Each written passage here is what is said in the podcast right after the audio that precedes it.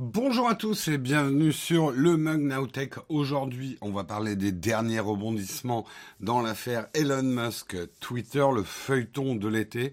On va bien sûr aborder plein d'autres sujets tech. Nous sommes le lundi 16 mai. Euh, oui, on est en mai. Oui, on est en mai. Lundi 16 mai 2022 et on démarre tout de suite.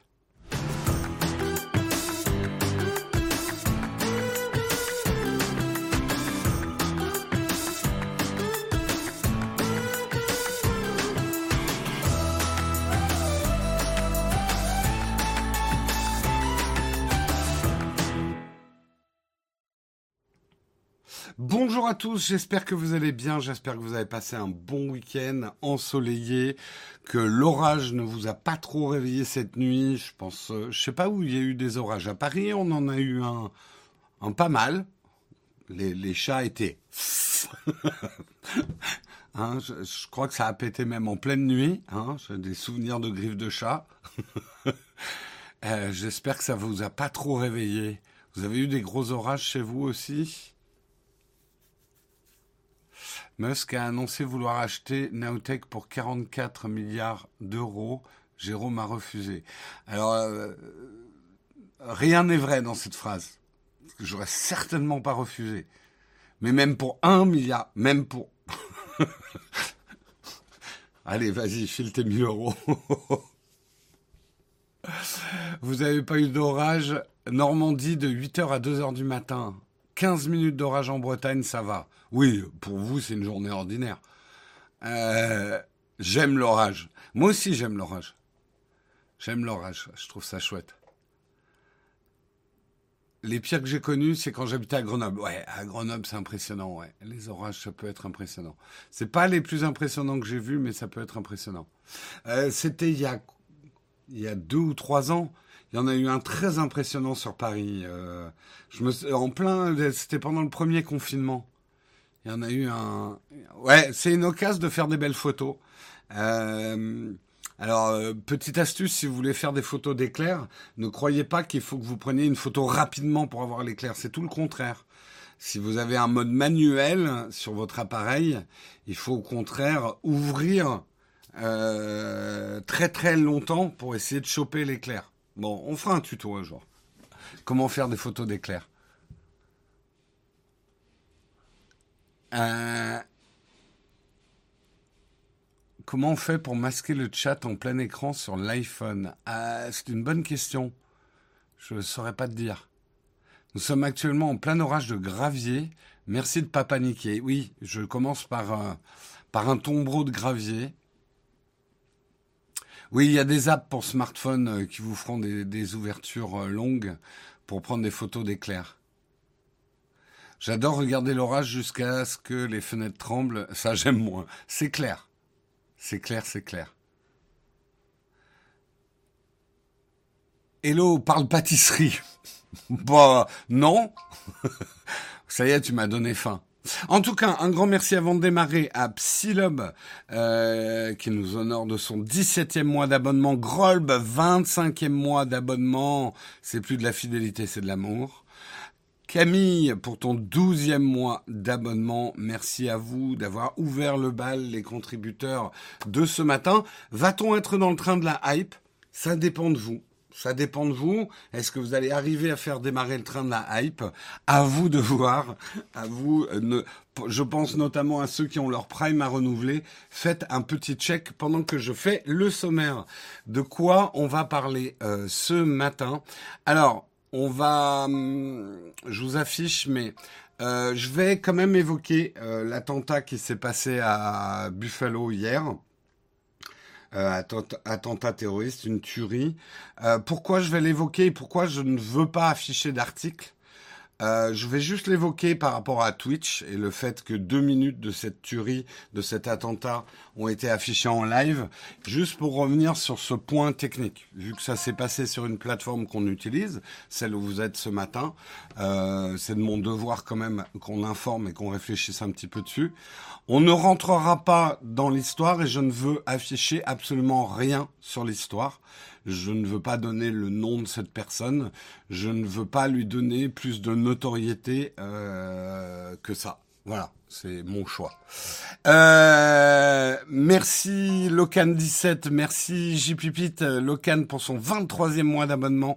Et le train de live a démarré. Un grand merci à vous. Merci de Godfather86 pour ton deuxième mois d'abonnement. Merci JPipit pour ton 16e mois d'abonnement. Merci Dudune pour ton cinquième mois d'abonnement. Merci Rug pour ton 20e mois d'abonnement. Merci à vous. Ça y est, on est dans le train de la hype. Euh, on parlera ensuite, on rentrera dans les vrais articles. Euh, on parlera de Twitter qui accuserait Elon Musk d'avoir violé un accord de confidentialité sur les faux comptes. Nouveau rebondissement dans l'affaire Twitter, je vous débrieferai là-dessus. On parlera de Google Drive, Google Drive qui s'apprête à supprimer certains de vos fichiers. Mon Dieu, doit-on paniquer euh, Nous parlerons également, si je retrouve le titre, à quoi joue Google avec la gamme Pixel, un article de nos amis Numérama qui euh, a un peu l'écho aussi euh, d'une vidéo qu'on avait faite avec Guillaume sur mais qu'est-ce que Google fabrique avec la marque Pixel? Nous parlerons de Metaverse avec Horizon World, de Metaverse de la à la Facebook qui devrait arriver en France cet été. Euh, nous parlerons également un article de fond, euh, beaucoup d'articles de Numérama encore ce matin. pourquoi Netflix annule des séries après seulement un mois? Vous avez peut-être appris que la série drôle euh, vient a été annulé. Justement, on profitera un peu des coulisses de cette euh, annulation pour euh, parler un petit peu de comment Netflix fait pour jauger euh, ses séries. Et on terminera avec une cerise sur le croissant. Moi aussi, je peux parler de séries. Il n'y a pas que Marion qui peut le faire. J'aimerais vous parler de Uber, WeWork, Terranos, trois séries qui écornent les licornes. Très bon titre de l'ADN. J'admire les trois séries qui écornent les licornes. Trois séries dont je n'en ai vu qu'une et demie, mais dont je vais vous parler quand même parce que je suis comme ça. Euh, Super Pumped, We Crash et The Dropout. Euh, pour parler pas forcément des séries en elles-mêmes, euh, mais de pourquoi on s'intéresse à ces grands fails des licornes en ce moment. Voilà en tout cas pour le programme du jour. J'espère qu'il vous va. J'en ai pas d'autres. Et on démarre tout de suite en lançant le Kawa.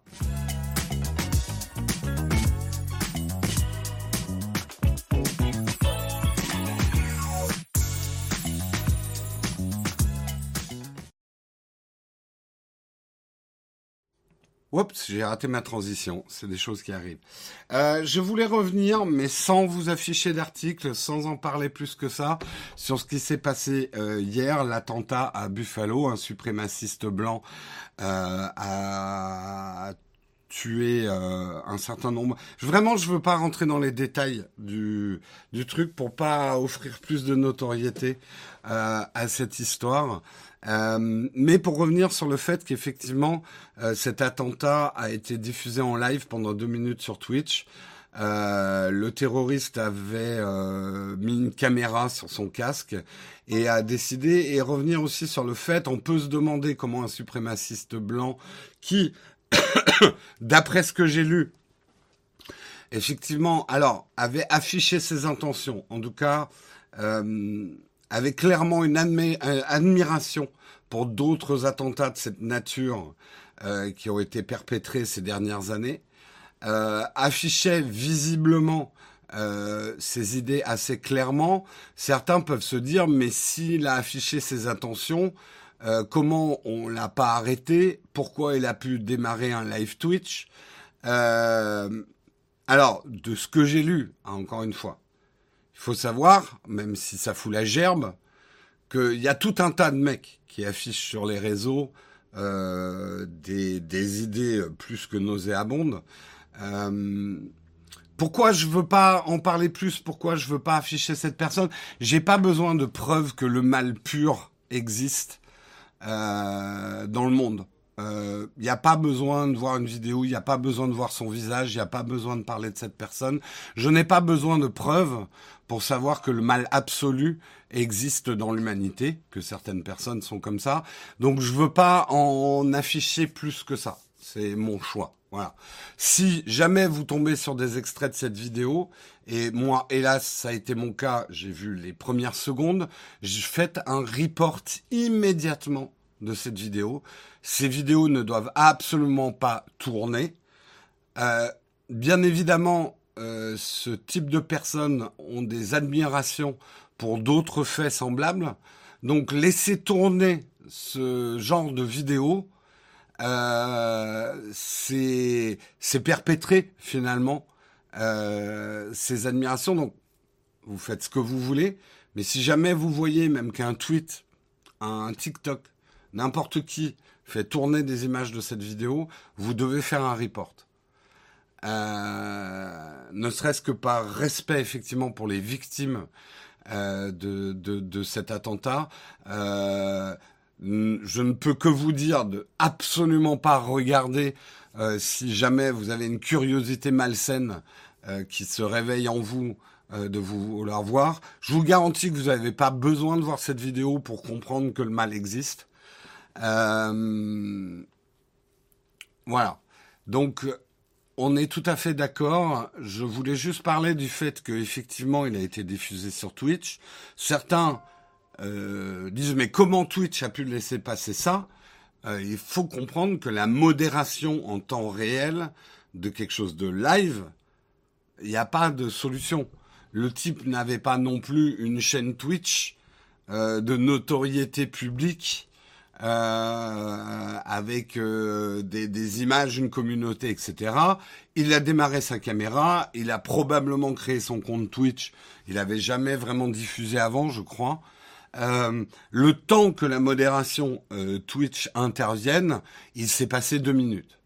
Euh, voilà en gros ce qui s'est passé. Donc on peut pas blâmer la plateforme. Après, on peut s'interroger effectivement est-ce que du coup, il faut que les plateformes live existent puisqu'ils permettent de faire ce genre de choses? Et on est de plus en plus confronté à ça. Euh, effectivement, des gens qui qui font des, des, des, choses absolument ignobles tiennent maintenant à afficher de, et tiennent à leur notoriété et affichent ça en live. Euh, comment s'en prémunir? C'est des questions auxquelles je n'ai pas de réponse. Euh,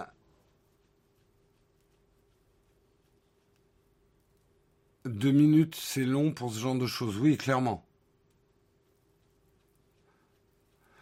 effectivement, euh, le, relais de cette vidéo, la contagion des tueries de masse, euh, bon, on le sait, hein, ces personnes ont des admirations pour d'autres tueries de masse. là, moi, j'appellerais pas ça une tuerie, que une tuerie de masse. Pour moi, c'est clairement un attentat. Euh... Est-ce qu'on pas de suite? Les lives retardés de 5 minutes. C'est compliqué. Honnêtement, j'ai pas de solution. Euh, j'ai pas de solution. Buffalo, c'est à côté de New York. Il euh, n'y a pas de solution simple hein, à ce genre de problème. Il euh, n'y a pas de solution simple. Ouais, c'est au nord de l'État de New York, euh, Buffalo. Donc voilà, je voulais juste évoquer parce que vous allez peut-être voir des choses tourner sur les réseaux sociaux si vous faisiez autre chose ce week-end et je vous le souhaite. Euh, si vous voyez des extraits de la vidéo, faites des reports immédiats hein, aux plateformes concernées. Cette vidéo ne doit pas tourner. Euh, ces, extraits ne doivent pas tourner. Euh, L'IA est capable de détecter si une vidéo... Ouais, les IA sont pas parfaites. Hein. Euh, non, mais un contrôle humain, deux minutes, c'est à la fois extrêmement long, ça lui a suffi effectivement euh, pour euh, pour commettre son attentat. C'est extrêmement court en termes de modération et même des modérateurs humains. Imaginez, vous croyez que Twitch pourrait exister s'il y avait un modérateur humain derrière chaque live qui est démarré? Économiquement, vous faites comment pour payer toutes ces personnes-là? Vous imaginez un modérateur derrière chaque live qui démarre? C'est impossible. C'est absolument impossible. Et les algorithmes ne suffisent pas. Euh, vous étiez pas au courant. Bah voilà. En tout cas, je vous donne juste des clés de décryptage. On va pas, je vais pas, je veux rien afficher. Je veux rien dire sur cette personne. Je veux rien dire sur cette affaire. Euh, pas lui donner plus de notoriété qu'il n'en a déjà euh, fait. C'est bien le but des attentats terroristes. Euh, donc ne leur donnons pas plus de, de, grain à moudre que ça, quoi.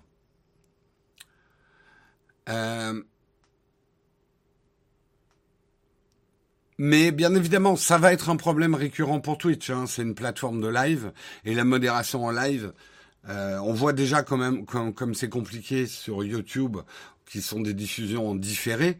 Euh, sur des vidéos YouTube. Donc imaginez les problèmes euh, de modération en live. Allez, on continue. Euh, on continue, mais effectivement, une pensée aux innocents et aux victimes de cet attentat. bref. Euh, on va parler, c'est beaucoup plus trivial, hein, mais bien évidemment, c'est absolument impossible de faire une transition euh, sur ce genre d'histoire. On va parler des derniers rebondissements de l'affaire Twitter. C'est un article de 20 minutes. Et vous avez peut-être suivi Elon Musk. Et on l'avait un peu prévu hein, dans la vidéo qu'on a fait sur la chaîne hein, avec Elon Musk et le rachat de Twitter. Elon Musk, vendredi, a dit euh, que pour l'instant, il mettait en suspens euh, son rachat de Twitter, euh, j'ai vu beaucoup de gens dire tout de suite Elon Musk ne rachète pas Twitter. Vous ne parlez pas encore d'Elon Musk. Bien évidemment, quelques minutes après, il a fait un autre tweet en disant si si, je suis encore, euh, je suis encore dans la course pour acheter Twitter. Je veux juste contrôler une info que le board de Twitter m'a donnée qu'il n'y aurait que 5% euh, de faux comptes sur Twitter. Je n'y crois pas, je pense qu'il y a plus de faux comptes. Donc je demande à mes équipes d'analyser euh, sur un échantillon de 100 personnes sur Twitter combien il y a de faux comptes. Et il invite tout le monde à le faire d'ailleurs. Et euh, dimanche, donc ce dimanche, il a tweeté derrière en disant Ah, oups, oups, en fait j'avais pas le droit de vous dire que euh, il y avait des faux comptes sur Twitter, puisqu'il y a un accord de confidentialité assorti à ce rachat de Twitter, et normalement je ne dois pas divulguer des informations qui pourraient porter euh, qui pourraient porter euh, nuisance à la boîte que je cherche à racheter. Du grand Elon Musk. Du grand Elon Musk. Merci beaucoup Olive 40 pour ton 15e mois d'abonnement. Merci. Euh, merci également Electribe45 pour ton huitième mois d'abonnement. iWits97 pour ton cinquième mois d'abonnement. Enyaway pour ton dixième mois d'abonnement. Merci beaucoup à vous. Alors, comme d'habitude avec le Elon Musk, il faut brancher son décrypteur euh, de d'Elon Muskery. Euh, pour comprendre ce qu'il veut. Alors pourquoi déjà Alors, vous achetez une boîte. Acheter une boîte, c'est comme acheter des œufs. hein euh, Sauf que là, c'est des œufs qui valent 44 milliards de dollars. Ok, c'est des super œufs. Quand vous achetez des œufs, si vous n'êtes pas complètement débile, vous ouvrez la boîte et vous regardez si tous les œufs sont intacts. Hein Vous faites tout ça. Vous ouvrez les boîtes d'œufs et on regarde si les œufs sont intacts. Quand vous achetez une boîte comme Twitter, il est complètement légitime, et là je blâmerai pas Elon Musk, de dire ok, j'aimerais bien racheter cette boîte d'œufs, mais permettez-moi quand même de regarder dans la boîte euh, si euh, il n'y a pas d'œufs pétés chez Twitter. Ce qui est drôle dans mon analogie, c'est que le profil de base, c'est un homme. Mais bon, bref.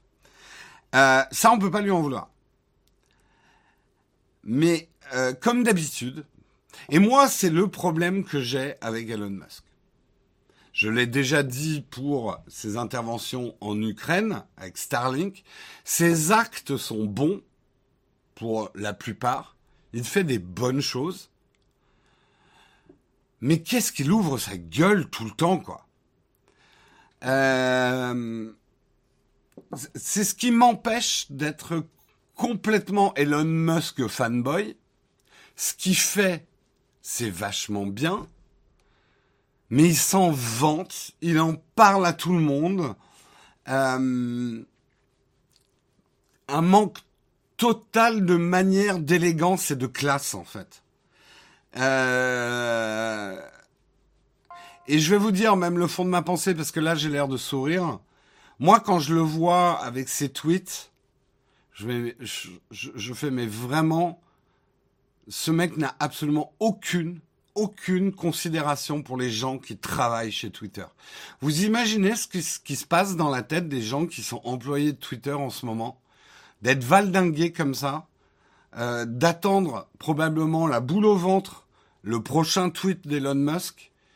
C'est vraiment c'est un manque d'empathie. Alors on va pas repartir dans le débat sur l'empathie euh, d'Elon Musk qui n'est pas inexistante, mais comme il le dit lui-même, qui est décalé du fait qu'il est du spectre de l'autisme. Mais dans ces cas-là, tu prends quelqu'un pour contrôler tes tweets, tu vois?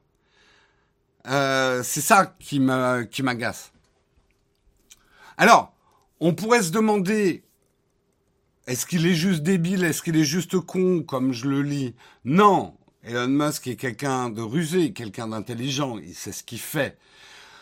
Je vais vous le faire euh, très schématiquement. En ce moment, les actions de Tesla baissent parce que Elon Musk affiche son intention de racheter Twitter.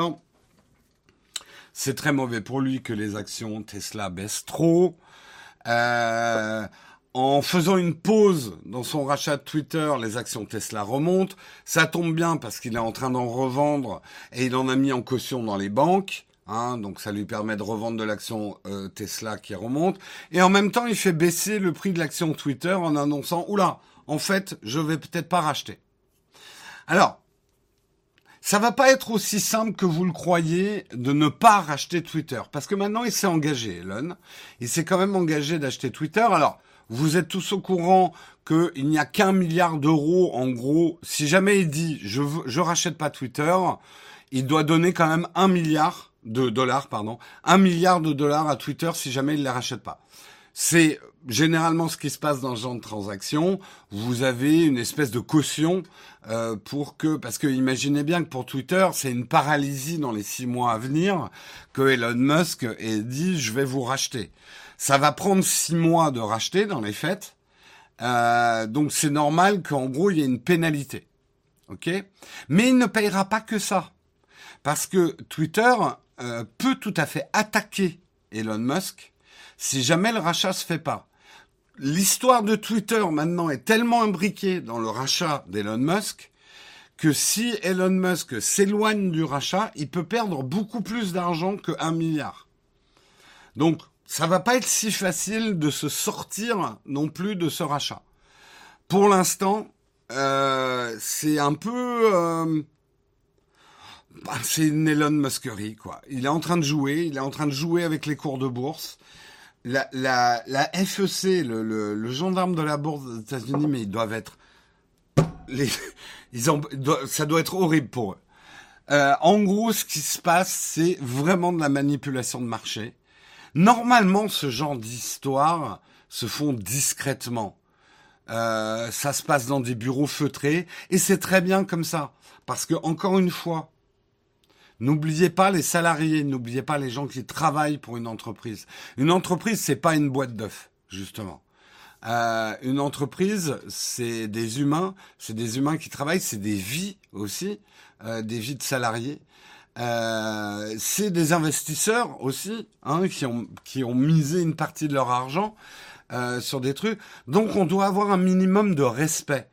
Et pour moi, Elon Musk, j'ai pour certains trucs une admiration pour lui, mais je trouve que c'est quelqu'un qui n'a de respect pour rien. Vraiment. Et je veux même pas rentrer dans le débat, euh, il est comme ça, euh, c'est sa personnalité.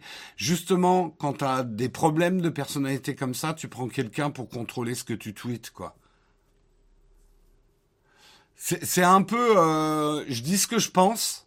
Vous savez, c'est comme ces gens vous en avez probablement rencontré dans votre vie, qui se targuent, qui se vantent d'être des personnes qui ne mentent jamais et qui disent tout ce qu'ils pensent. C'est des gens horribles. Les gens qui disent tout ce qu'ils pensent, c'est pas de la franchise. C'est juste un manque de respect pour les autres. C'est pousse-toi de là que je m'y mette.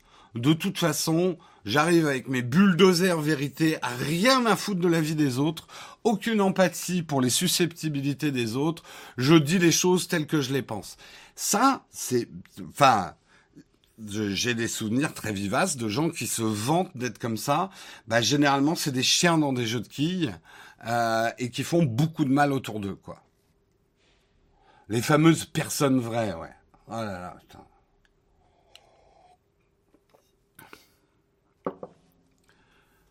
il faut un minimum d'empathie dans la vie. Mettez-vous à la place de la personne qui va écouter ce que vous allez dire. Comment elle va recevoir ce que vous allez dire. Et de dire, je dis ce que je pense, ce n'est absolument pas prendre en considération votre interlocuteur. Oui, le je suis franc, c'est une manière euh, de, s'excuser d'être un connard. Mais, voyez, enfin bon là, on, arrive presque en philo. De dire l'inverse d'une personne comme ça, c'est une personne hypocrite, c'est pas vrai non plus, technique savoir.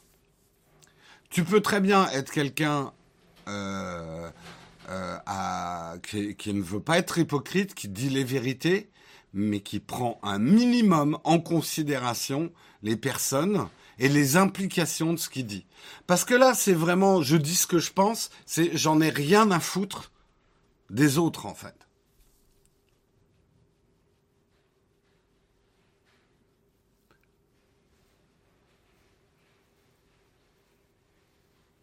Euh, alors, revenons quand même sur euh, l'histoire qui nous intéresse. Est-ce que moi, je pense qu'il y a 5% de bots sur Twitter? En fait, j'en sais rien. Je pense que de prendre un échantillon de 100 pour faire le test, c'est pas très objectif, mais Elon Musk se défend.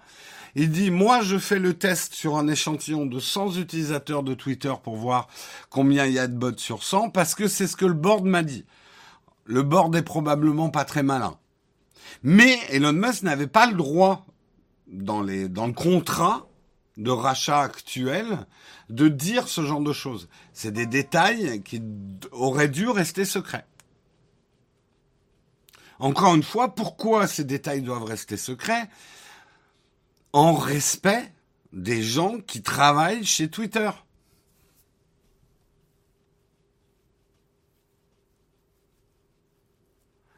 Euh,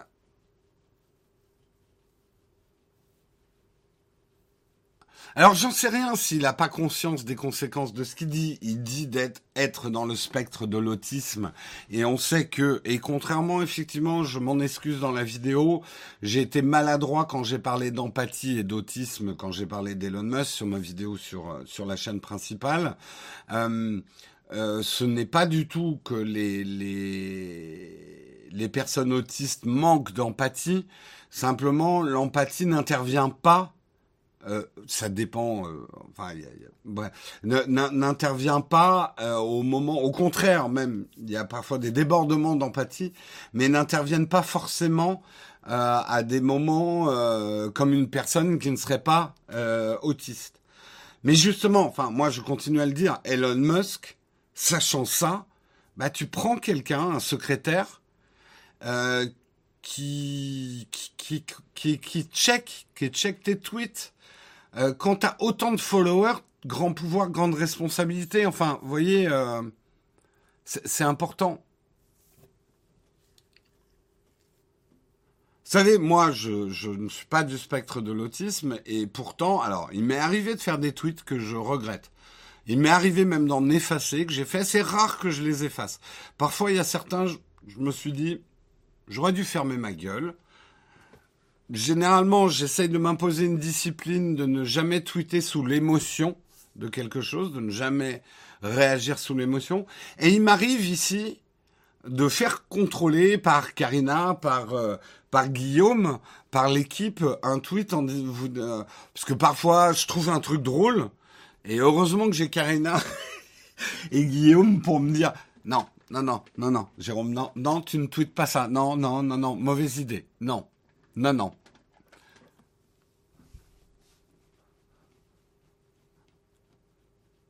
Et on en revient finalement à qu'est-ce que la libre expression?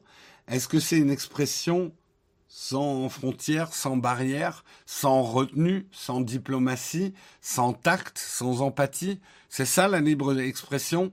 Ben j'en veux pas. À ce moment-là, si c'est ça la libre expression, si c'est ça Elon Musk que tu penses être la libre expression, j'en veux pas. Je, n'en veux pas. Je ne veux pas que euh, le, le, le harcèlement, les insultes soient considérés comme de la libre expression. Si c'est ça, la libre expression, la liberté de dire tout ce qu'on veut, quand on veut, à n'importe qui, sans prendre du tout en considération les répercussions de ce qu'on dit, ben je ne veux pas de cette liberté d'expression. Point.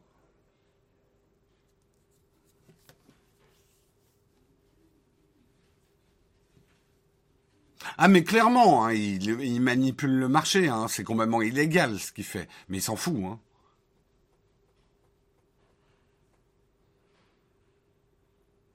Moi, alors je vous le dis, hein, honnêtement, pour l'instant, je, je sais même pas combien j'ai de followers sur Twitter. Je crois que je dois être à 10 000.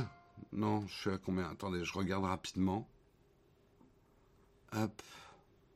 Sur Twitter. Mon compte perso, hein, je parle pas du, du compte de Naotech.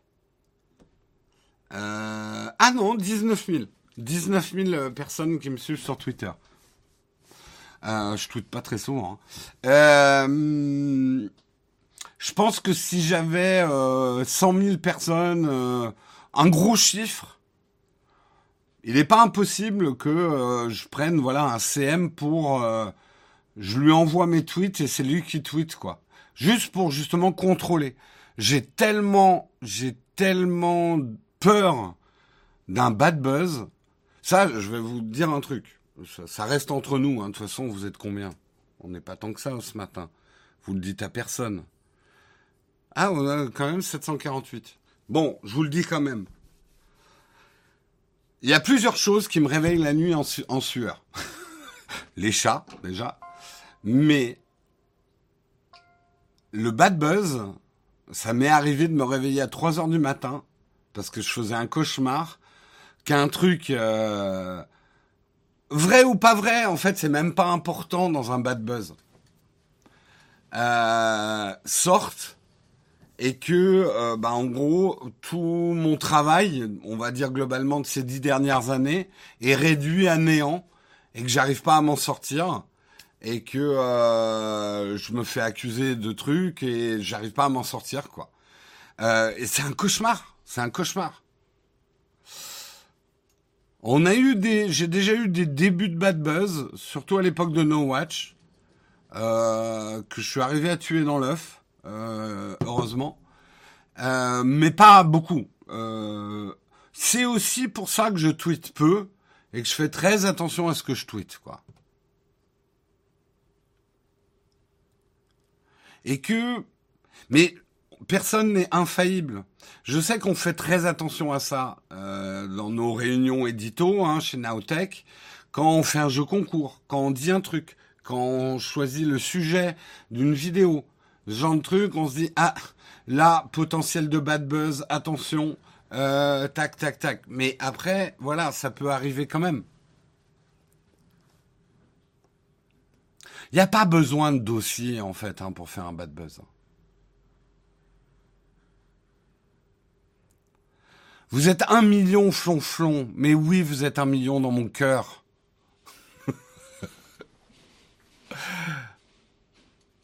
Bref, tout ça pour dire, je veux dire quand lui il a 80 millions de followers, prends-toi un CM Elon, putain, ça va, t'as l'argent pour quand même. J'arrête pas de dire que t'es pas le mec le plus riche du monde, mais enfin, faut pas non plus tomber dans l'excès inverse. T'as peut-être de quoi te payer un CM quand même.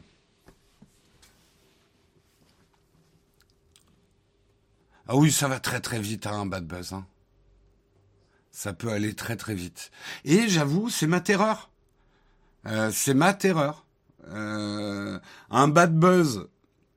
Bien évidemment, un bad buzz où je serais innocent. Après, euh, est-ce que je suis innocent? J'en sais rien. Il y a peut-être des choses qu'on peut sortir sur moi et je suis coupable. Euh, mais le bad buzz où t'arrives pas à t'en sortir alors que t'as rien fait, et ça arrive, c'est un cauchemar. C'est un cauchemar.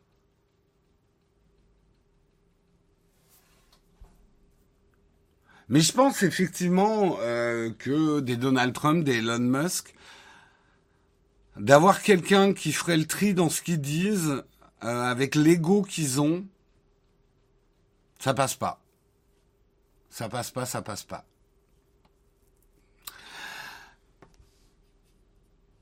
Ah oui, euh, la euh, je suis même pas revenu sur cette affaire, mais l'affaire Claire d'Espagne. oh putain. ah là là là là. Ouais, mais faut faire gaffe à ce qu'on dit quand même. Faut faire gaffe à ce qu'on dit, à qui on le dit, quand on le dit. Et puis, franchement, sortir des trucs pareils, c'est juste pas possible, quoi. Jérôme, on sait que tu dis chocolatine en dehors de ta vie publique. Ça y est, vous essayez de me mettre dans la sauce.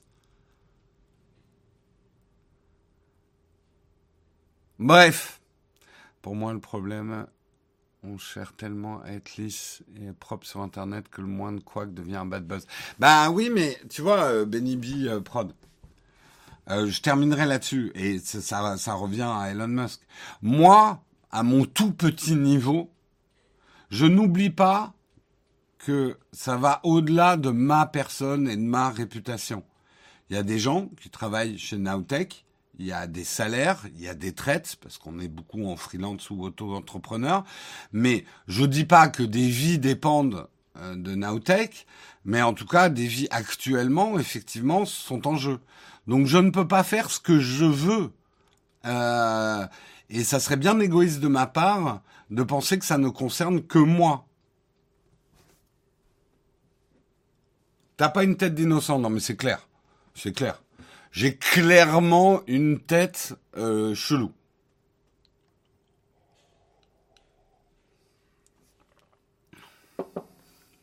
Bref, allez, on est, il est 37, on est sur le premier article, c'est mal parti.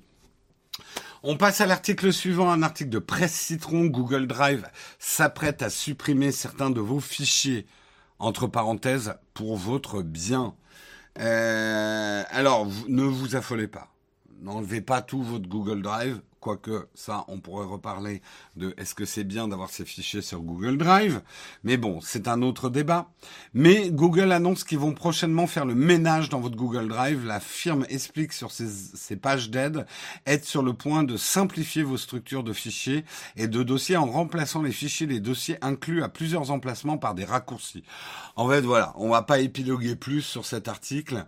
Ne vous inquiétez pas, euh, Google ne va pas effacer vos fichiers, simplement quand il va noter qu'il y a des doublons de certains fichiers vraiment à l'identique, il va créer des alias, ça s'appelle encore des alias, je crois, euh, des alias de ces fichiers euh, pour en garder qu'un. Pourquoi Google fait ça? Ben parce que ça coûte cher là, ces tous ces Google Drive gratuits avec euh, avec des photos et n'importe quoi que vous collez dessus. Euh, c'est de la bande passante, c'est du stockage, ça coûte cher en énergie. Vous n'êtes pas sans savoir que le coût de l'énergie est en train de flamber à travers le monde en ce moment. Donc tout ce qui est data center, tout ce qui est donné, coûte très cher aussi. On oublie parfois dans l'équation euh, tout ce contenu et cet internet gratuit que vous avez. Les coûts, je vous avais expliqué, beaucoup du coût, c'est la bande passante. Mais aujourd'hui, l'énergie commence à devenir un coût énorme dans ce genre d'entreprise aussi. Il justifie ça par l'écologie? Non, je pense qu'il justifie ça par l'économie.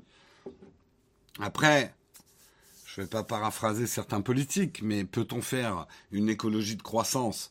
Je laisserai le débat à des gens plus experts que moi, mais quand des principes économiques rejoignent des, principes écologiques, c'est tant mieux. Mais ça coûte cher, Google Drive à Google, ça coûte très très cher. Et je vous rappelle qu'il y a une formule gratuite actuellement de Google Drive. Donc derrière, un, faut financer ça. Deux, bah, il faut essayer de faire des économies, surtout quand ta facture d'électricité, d'énergie augmente.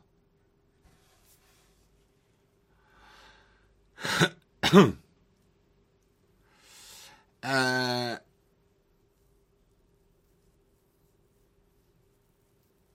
ça fait dix ans. Quel est le stockage fond de la déduplication Bah, en tout cas, Google Drive va s'y mettre. Donc, ne vous étonnez pas si vous recevez une information de Google Drive euh, vous indiquant qu'ils vont effacer certains de vos fichiers, mais ne paniquez pas, ils les effacent pas vraiment. Ça sera que les doublons. Euh, on continue, hein, on continue avec un article de Numérama. À quoi joue Google avec la gamme Pixel? J'ai trouvé l'article très intéressant, intéressant aussi parce qu'avec Guillaume, on a fait une vidéo il y a quelques mois là-dessus, en une vidéo sur notre chaîne principale où on dit pourquoi Google fait des smartphones et les rate. Je crois que c'était ça notre titre. Euh, et on partage un petit peu euh, ce que dit Numérama, mais Numérama réagit plutôt aux dernières annonces hein, de la gamme euh, Pixel. indisponibilité dans de nombreux pays, lancement tardif, présentation sur plusieurs mois en avance, la stratégie de Google avec ses smartphones Pixel, mais aussi ses futures montres et tablettes, a de quoi interroger. Beaucoup de nouveaux produits Pixel ont été présentés, parfois par surprise. Il y a le smartphone Pixel 6a que l'on attendait, mais aussi la Pixel Watch, les Pixel Buds Pro, la Pixel Tablet et la Pixel 7, dont les annonces n'étaient pas espérées. Et on peut se demander pourquoi Google les a annoncées du coup. Si une telle accélération peut donner l'impression que Google est de plus en plus sérieux avec le matériel et le hardware, plein de signes semblent dire l'inverse. Le Pixel 6a, par exemple, un smartphone milieu de gamme à 459 euros, plutôt bien sur le papier, bah, les précommandes ne commencent que le 21 juillet. Donc deux mois après l'annonce. C'est bizarre, on n'a pas l'habitude de ça dans le monde des smartphones, sauf chez Sony, mais ça c'est encore un autre problème, d'annoncer un truc et de le mettre en préco deux mois après, le buzz sera retombé. Plus personne ne va parler du Pixel 6a dans, pour des précommandes dans deux mois. Et en plus, il ne donne aucune information sur la date, la date véritable de la sortie du 6A. Donc les gens vont vraiment dépenser 459 euros pour un smartphone quand ils ils sauront pas quand ils vont l'avoir. J'imagine bien que le 21, on aura peut-être des informations plus précises sur la sortie, mais normalement, on ne communique pas sur une date de précommande, mais sur une date de sortie, ou au moins sur les deux. Euh, c'est ouais, c'est un peu du dropshipping. Ouais, ça donne quand même une impression de oula, on ne sait pas si ça va avoir du succès ou pas. Hein. Donc on va lancer la production une fois qu'on aura les précommandes. Hein. Vous serez livré en temps et en heure, mais le temps et en heure, c'est nous qui décidons. C'est voilà, ça donne pas envie. Ça donne pas envie. Nous, on a l'habitude avec des Samsung et des Apple, on préco une, on, on commande une semaine après la keynote et on reçoit une semaine après. Euh, alors, est-ce que c'est les pannes de composants en ce moment? C'est fort probable. C'est très dur en ce moment de gérer les stocks, euh, de gérer les commandes. Apple et Samsung, ils sont tellement gros qu'ils ont bloqué, mais même on voit que ça commence à avoir des conséquences même pour eux, pour Apple et Samsung. Aujourd'hui, je veux pas jeter la pierre à Google, c'est compliqué de faire du hardware. Euh, les prix des composants euh, vacillent, euh, enfin, ont des oscillations, et même la disponibilité de certains composants est imprévisible. Donc c'est quasiment impossible en ce moment de garantir la disponibilité de certains produits, quoi. donc il reste des semi-conducteurs au moins pour les produire. Oui, mais tout se passe un peu au compte-gouttes. Bon, c'est compliqué. Donc on verra, on verra si c'est un épiphénomène de ces trois ans de panne de composants qu'on est en train de connaître, ces difficultés à, sortir du hardware en temps et en heure, mais à voir. Euh, et c'est la même chose pour les Pixel Buds Pro, des écouteurs sans fil. Honnêtement, des écouteurs sans fil, c'est un achat impulsif. Quand vous avez décidé d'acheter des écouteurs, c'est que vous en avez besoin ou vraiment très très très très envie c'est pas un truc que vous allez attendre pendant quatre mois, quoi. Et les précommander avant. Je, ne peux que pronostiquer. Et encore une fois, c'est pas, même s'ils sont excellents sur le papier, ça donne vraiment pas envie de précommander des Pixel Buds Pro, quoi. Euh... Le Pixel 7. Pourquoi ils annoncent un Pixel 7 en disant quasiment rien dessus, alors que euh, ça, ils se tirent une balle dans le pied. Le Pixel 6 se vend bien. Ils arrivent avec une itération, le 6A, et ils nous parlent genre un ou deux ans en avance du Pixel 7. Donc tous ceux qui se disent est-ce que j'attends la prochaine génération vont dire ok j'achète pas la génération actuelle j'attends le 7. Hein. C'est en débile. C'est comme s'ils voulaient rater en fait. C'est comme s'ils avaient peur de réussir à vendre trop de smartphones. C'est honnêtement c'est l'impression que ça donne. La tablette c'est encore pire elle sera disponible qu'en 2023. La Watch on a on a rien dessus. Ils sont en train de montrer leur design à tout le monde.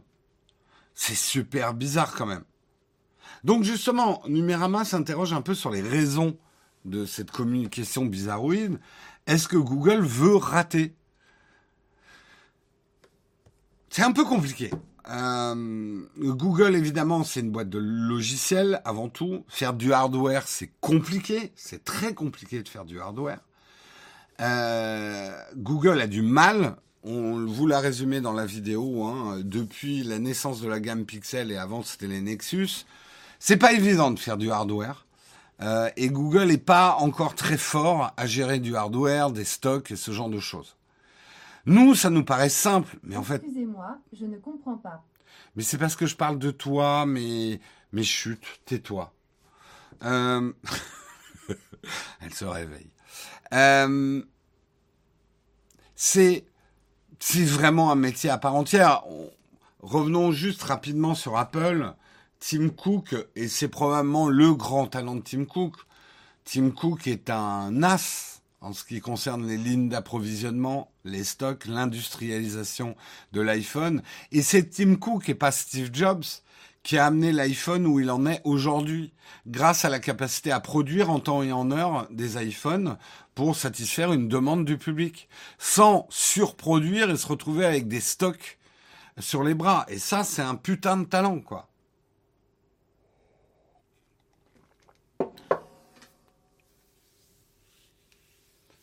Bah, Nicolas, ce fameux truc qu'il faudrait sortir des smartphones moins souvent euh, que tous les deux ans, ça vaudrait si tous les constructeurs s'accordaient pour faire ça.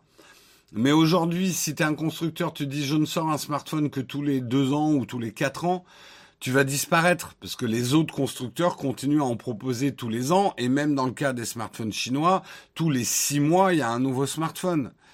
Donc, euh, alors tu vas me dire oui, mais il en faut bien un qui commence. Faut être sacrément sûr de soi. Hein. Même Apple ne s'y risque pas à dire on va ralentir la cadence et on va sortir un smartphone que tous les deux ans parce que euh, le marché est ainsi fait. Hein. Euh, annoncer un nouveau smartphone, c'est du marketing, c'est exister sur le marché, c'est rentrer dans la tête des gens aussi.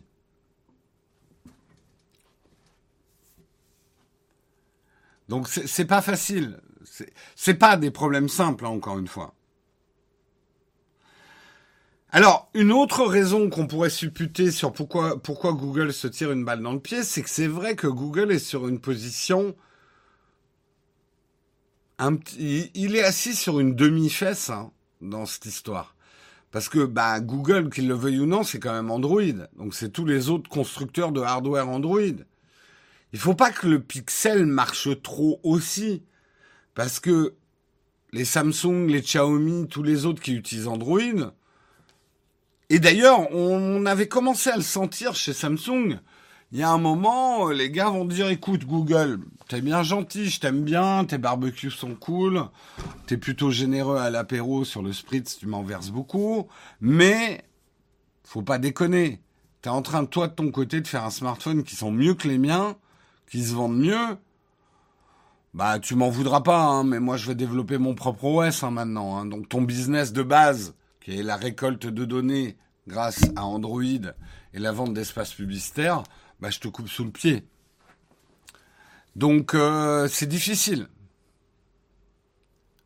C'est compliqué.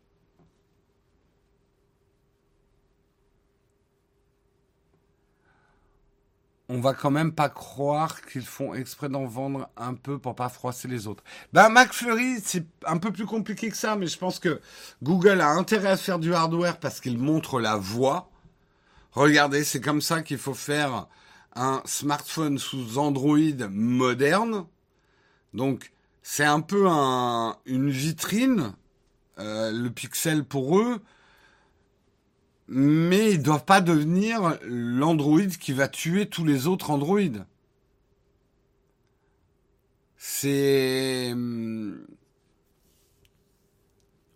ouais, mais tu vois, ça fait dix ans que Samsung développe son OS, mais je pense qu'ils l'utilisent comme menace, Samsung. Mais regarde, au niveau des watch, ils sont revenus dans le giron de Google. Donc, c'est juste un, jeu de euh, tu me tiens par la barbichette, hein.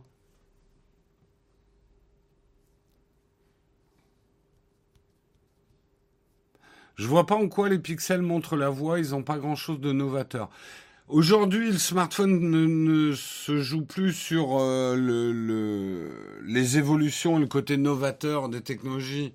Ça se joue plus sur la caméra. La caméra est un argument de vente très important pour les smartphones aujourd'hui, pour une grande majorité des acheteurs. Et là, Google, quand même, les pixels, on en a beaucoup parlé pour leur qualité hein, de photos. Euh, avec le computing des, des, photos. Euh, sur la fiabilité d'ensemble, on a une expérience d'OS assez pure avec les pixels. Euh, donc c'est en ça qu'il montre la voie. Les pixels restent chers par rapport à la qualité, mais on peut se demander si c'est pas exprès pour pas trop trop se vendre.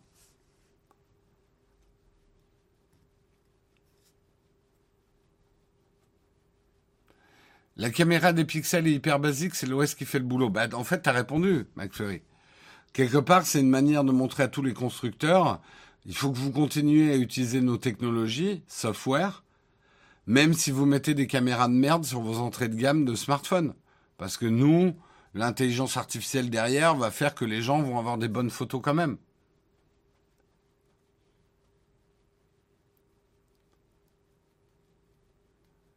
Euh, donc, euh, à voir. Mais c'est vrai que c'est quand même bizarre. C'est quand même bizarre ces annonces Google. Euh, nous qui travaillons dedans, c'est vraiment un cas assez unique. On continue, on va parler rapidement d'Horizon World, le métaverse à la Facebook qui devrait arriver en France cet été. C'est un article de Numérama. Euh, mais est-ce que je vais parler de celui-là? Non, alors je je vais pas parler de cet article-là. On en reparlera quand ils arriveront en France, Horizon World. Je vais plutôt vous parler, parce que sinon on n'aura pas le temps de faire la cerise sur le croissant. On va plutôt parler, euh, c'est aussi un article de Numérama, pourquoi Netflix annule les séries après seulement un mois? Parce que c'est quand même quelque chose d'assez intéressant. 28 jours pour être annulé, c'est le triste dessin qu'a connu destin, pardon, qu'a connu Drôle, la série française que Netflix a choisi de ne pas renouveler pour une nouvelle saison. Euh, ça faisait 28 jours que Drôle était en ligne quand on nous a dit qu'elle ne continuerait pas, ce qui est extrêmement rapide, a confié Fanny Herrero, la showrunneuse à Télérama dans la foulée. Netflix avance des questions d'audience. La série n'aurait pas trouvé son public aux grandes dames même des équipes françaises de la plateforme, selon les Inrocks. J'ai vu les trois premiers épisodes de Drôle. Euh, je fais partie des gens qui n'ont pas adoré la série. J'ai abandonné au bout de trois épisodes. Ça, voilà, c'est juste mon appréciation à moi. Drôle ne m'a pas fait beaucoup rire en fait. Même si je reconnais qu'il y avait des, choses hyper intéressantes. Et euh, Younes Boussif est vraiment excellent dans cette série. Euh, ça, je, je, ne peux que le reconnaître. Il, il, il était un peu en carré de la, de la c'est ça qui m'a fait l'abandonner. Euh, je, je, je, sais que le métier d'acteur c'est quelque chose de difficile et je n'ai que du respect pour ces gens-là, mais euh, il portait un peu la série sur ses épaules et les autres rôles soit étaient pas très bien écrits, euh, soit pas très bien joués, mais n'étaient pas à la hauteur de son personnage. On parle de la série drôle. Oh non, sur nous, il y a d'excellentes séries françaises. Arrêtez, on dirait des, des on dirait des, des, des, vieux des années 80 où euh, ouais les Français ils savent pas faire une série. Euh, on va dire des années 90. C'est pas vrai, les Français savent faire de très bonnes séries maintenant. Euh, effectivement, on a, mais il y a d'excellentes séries, Bureau des légendes. Enfin, je, je viens de ce que j'ai en tête. Mais arrêtez de croire que les Français ne savent pas faire des bonnes séries. C'est pas vrai. 10%. Euh, franchement, euh, Baron Noir, il y a d'excellentes séries.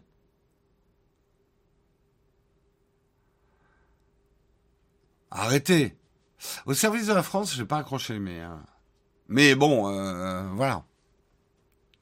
Bref, on n'est pas là pour discuter des, des, des qualités euh, de drôle, mais plutôt comment Netflix décide d'annuler une série au bout de 28 jours. Est-ce qu'une série peut vraiment vivre en 28 jours? Ben En fait, vous l'avez remarqué, Netflix a la stratégie du binge-watching. En règle générale, sauf quelques exceptions, euh, Netflix met toute la saison disponible et Netflix regarde de très près deux, manifestement deux chiffres. Combien de euh, trois chiffres plutôt. Combien de personnes regardent au moins deux minutes du premier épisode de la série?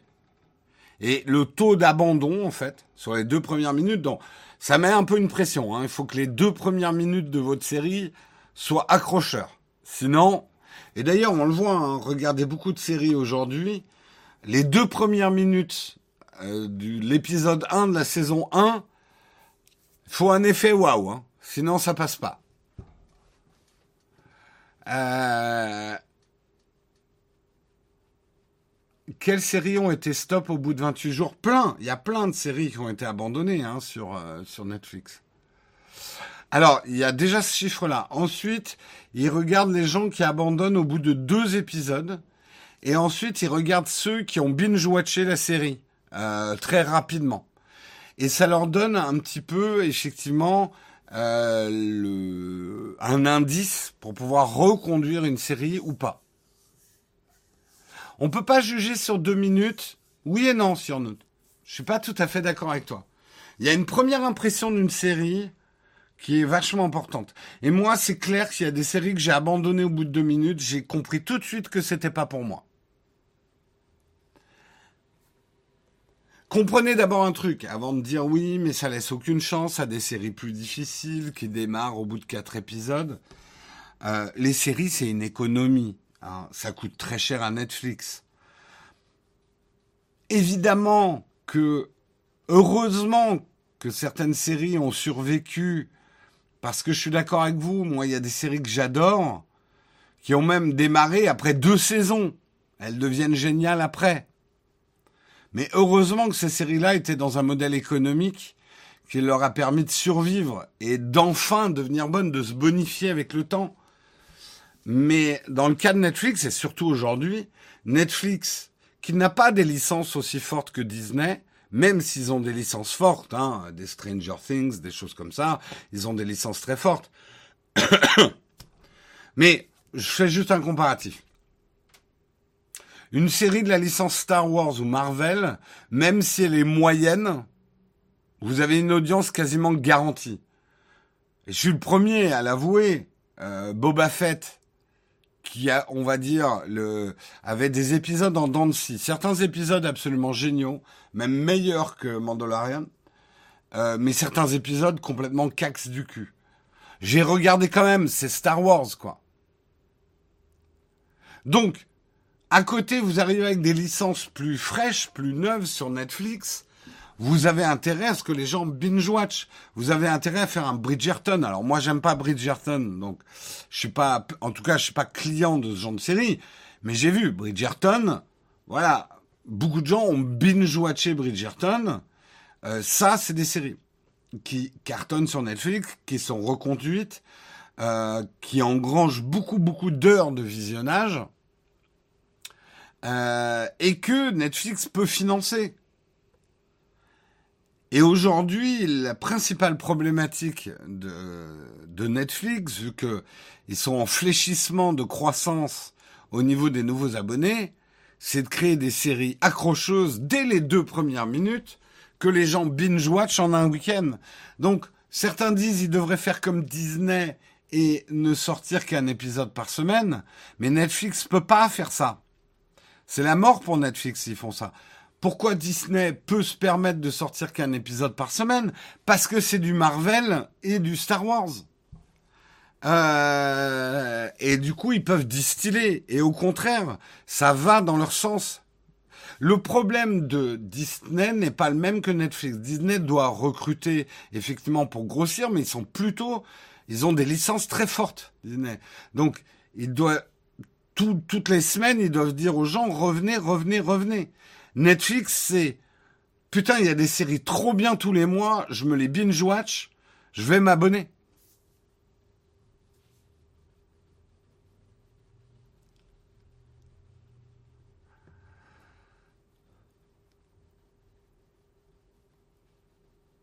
En fait, en ce moment, il n'y a pas une série qui vaille la peine sur Netflix. Je suis pas d'accord, mais elles sont moins hypantes, je suis d'accord, que euh, des séries qu'on a sur Apple TV+. Il y en a des géniales. Euh, sur euh, Disney, même sur Amazon Prime. nous, on regarde Picard en ce moment, qui est une série que je trouve vachement intéressante, même s'il y a des longueurs. Mais il y en a des bonnes sur Netflix. Alors, pas toujours des toutes nouvelles, mais par exemple, il y a The Royals, que j'aime beaucoup, moi, sur Netflix, que je suis en train de regarder, qui me fait rire. Euh, il y a des trucs quand même sur euh, Netflix.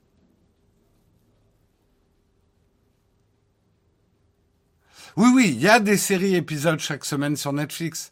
Mais le binge-watch, c'est un peu Netflix qui l'a inventé, quoi.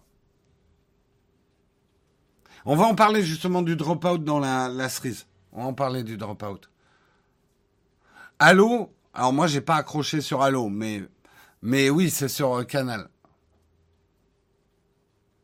On oublie quand même un peu vite nos amours de Netflix. Putain, il y a eu des séries exceptionnelles sur Netflix. Sérieux, vous êtes en désamour hyper vite. Bande d'infidèles. Quand même, Netflix, euh, a eu des, licences incroyables. Moi, il y a des, il y séries que j'attends à, fond de retour sur Netflix. Et, alors, en fait, le danger, et je dirais que c'est le même avec YouTube. C'est ça qui me fait peur en ce moment avec YouTube. Si Netflix ne produit que du Bridgerton, on va être fâché. Ça c'est clair, Netflix, on va être fâché. Et YouTube, c'est pareil. YouTube, en ce moment, a tendance à ne produire que des coups sûrs de la vidéo facile qui cartonne, du euh, fit and fun lifestyle que tout le monde a envie de regarder.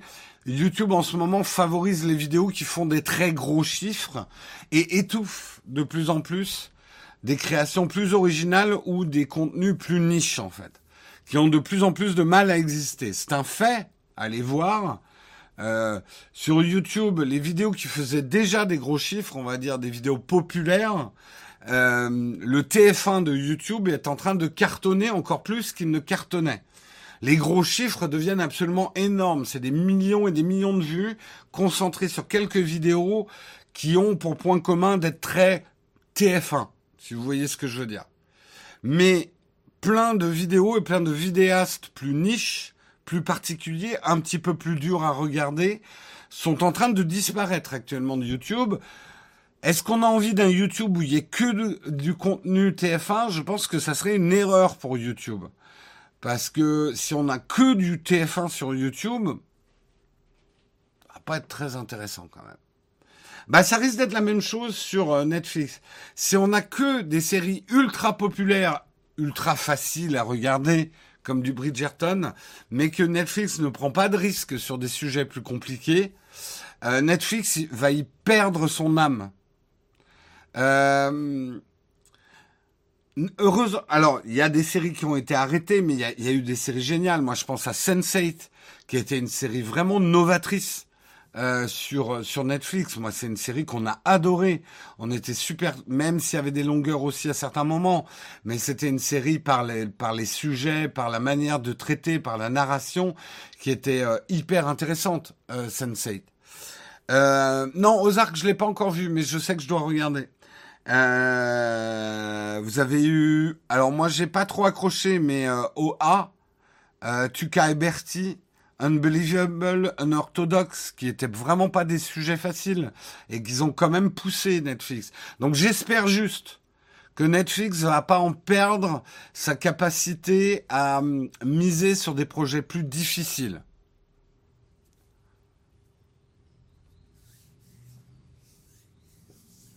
Euh,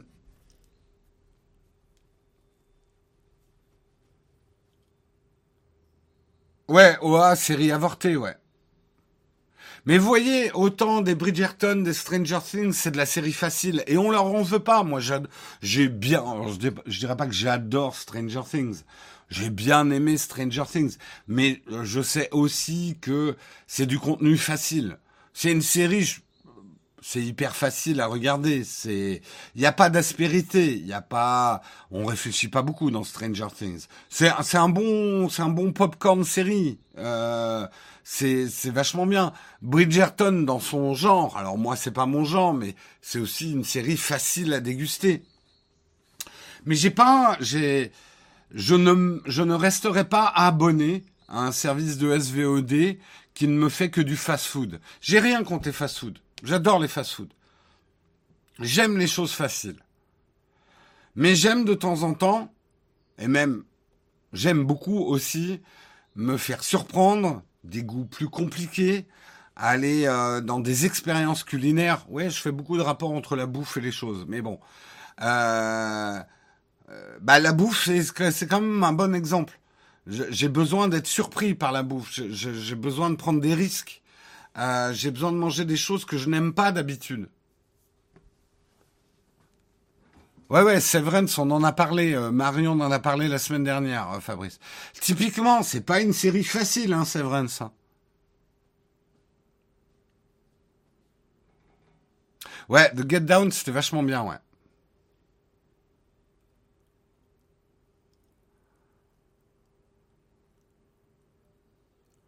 Donc euh, j'espère que Netflix, dans sa recherche de nouveaux abonnés, ne va pas euh, aller vers la facilité. On ne peut que le souhaiter.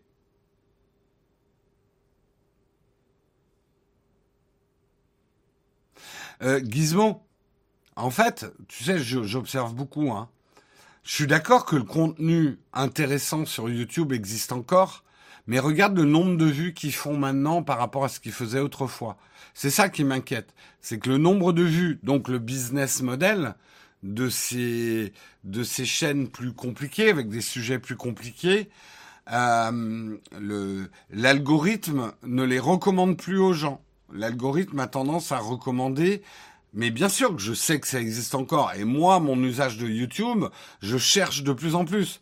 Je clique de moins en moins finalement sur ce que l'algo me recommande parce que je m'y retrouve pas. Mais ça va être pareil avec Netflix, justement. Mais regardez les nombres de vues de certaines chaînes que vous aimiez bien, mais que vous regardez plus, qui ont des contenus plus difficiles sur YouTube.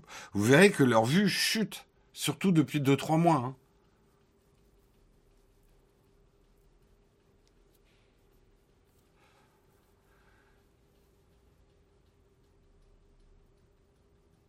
Ouais, Dark, j'ai commencé, j'ai pas accroché, mais il faudrait que je m'y remette, ouais.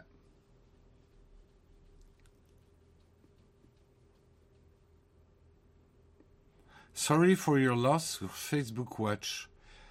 D'accord. c'est vrai qu'on n'y pense pas trop à Facebook Watch. Il y a quelques séries, ouais.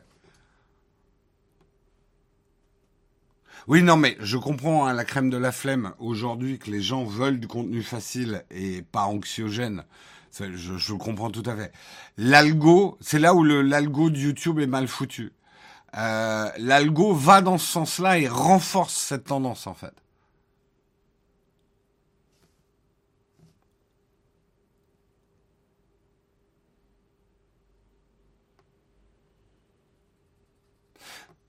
Mais le business model de Netflix, c'est pas les vues mais les abonnés. Pourquoi s'inquiéter des vues si les gens restent abonnés pour un certain film sans regarder tous les jours?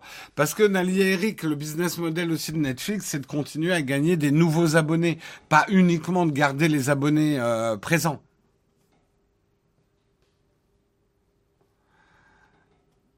Donc euh, le nombre de vues est très important aussi.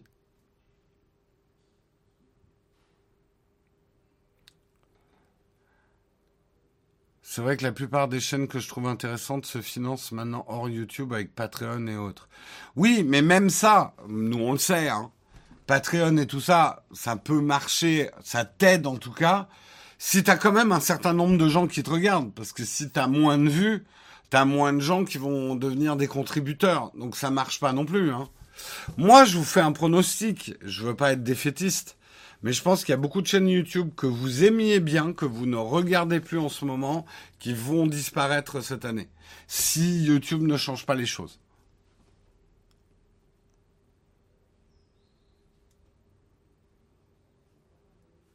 Et vous le, et, et si je vous dis ça, parce qu'après c'est normal aussi que des chaînes YouTube euh, qui n'intéressent pas les gens disparaissent, hein.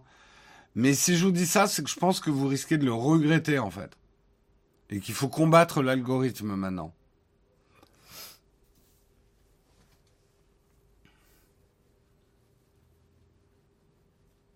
Casa des Papels, je pense que c'est le phénomène, on en a dit trop de bien.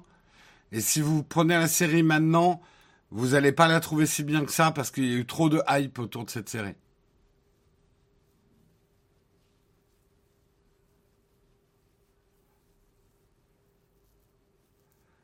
Euh,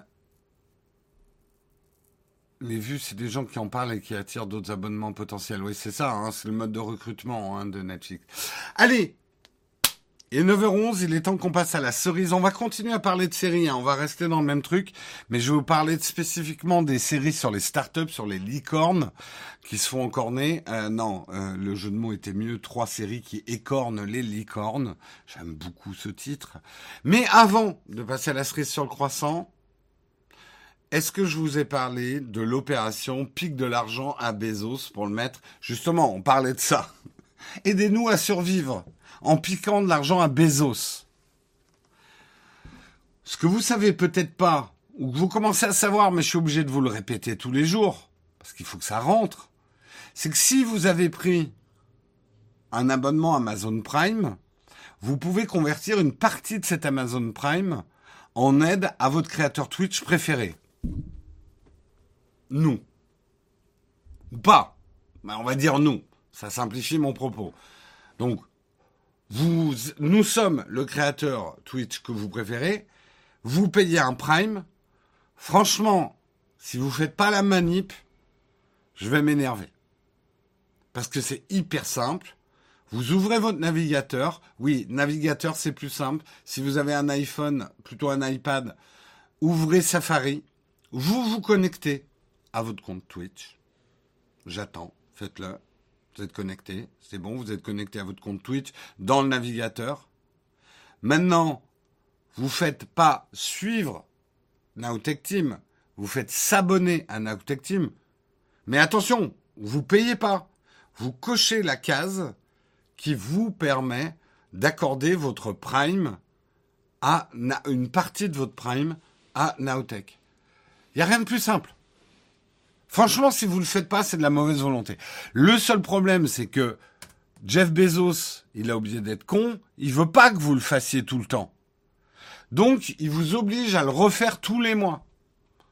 Donc, on profite de cet instant. Si c'est la date anniversaire mensuelle de votre Prime, renouvelez-le aujourd'hui. On attend. On attend que vous le fassiez. J'attends. Sachez aussi que si vous n'avez pas de Prime, hein, vous pouvez nous aider avec un sub. Vous pouvez aussi nous aider sur Patreon ou en étant YouTube member.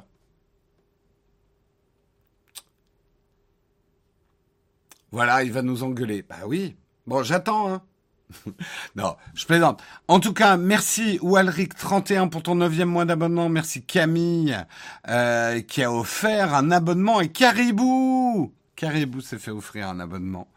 Euh, merci à Sisido68 pour ton 17e mois d'abonnement. Merci Frédéric M pour ton 8e mois d'abonnement. Merci Note Hot Ciné pour ton 6e mois d'abonnement.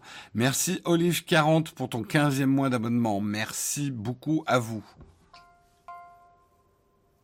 YouTube Member, tu peux prendre un abonnement sur YouTube sur notre chaîne principale, un abonnement payant, tu deviens YouTube Member.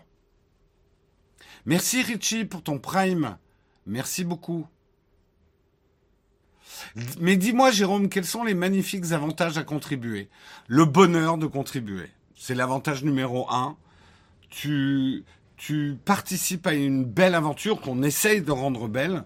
Euh, l'aventure de notre entreprise et cette beauté du geste. Il y a d'autres avantages. Il y a d'autres avantages. D'abord, vous avez un jeudi contributeur, vous avez un live rien qu'à vous. C'est un live où il se passe des choses extraordinaires. Hein. On va pas en dire plus parce que c'est hautement privé. C'est un live qui est réservé aux contributeurs. C'est tous les jeudis soirs à 18h.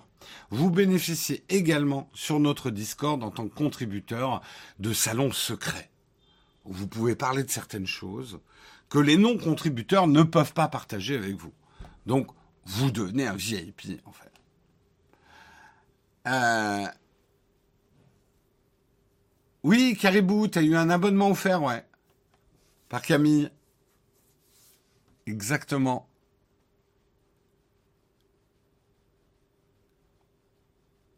Est-ce que l'équipe a l'idée de diminuer les activités YouTube sous Twitch si Twitch devient plus rentable? On n'y est pas encore, mais oui, on fera tout pour survivre. Peut-être pas tout, hein. peut-être pas montrer notre cul et mettre des plumes dedans. Hein. On fera beaucoup de choses pour survivre. Voilà. C'est tout ce que je peux vous dire j'ai j'ai tendance à être tenace et à pas me laisser faire. les algos sont contre moi. Fuck les algos. Parce qu'on a une communauté. Mais cette communauté, il va falloir se battre. J'en appelle à la communauté. Vous laissez pas faire par les algos, ne vous laissez pas endormir par les algorithmes.